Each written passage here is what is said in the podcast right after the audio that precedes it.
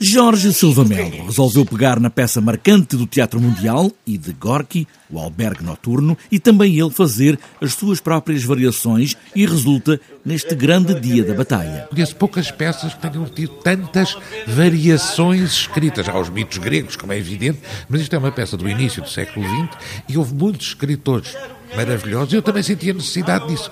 Pegar nela, reescrevê-la ouvir outras vozes que se sobrepõem. E as vozes que se sobrepõem, quem são?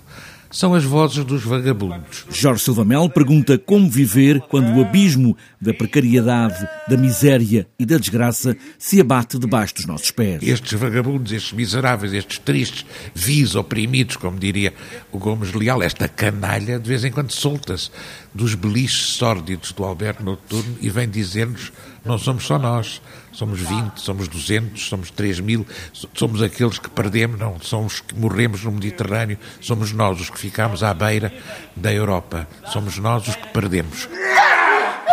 Desgraçada! Porca! Fora daqui! Quem manda aqui sou eu! Sandala! Eu mato-a! Em plano aberto, como ensinou Gorky, tudo acontece diante de nós, no palco, tudo está ali, em vários planos. O que ele conseguiu, e Chekhov aprendeu isso para as últimas peças dele, é não haver propriamente um protagonista. Sentimos os destinos cruzados. Isso vem do romance.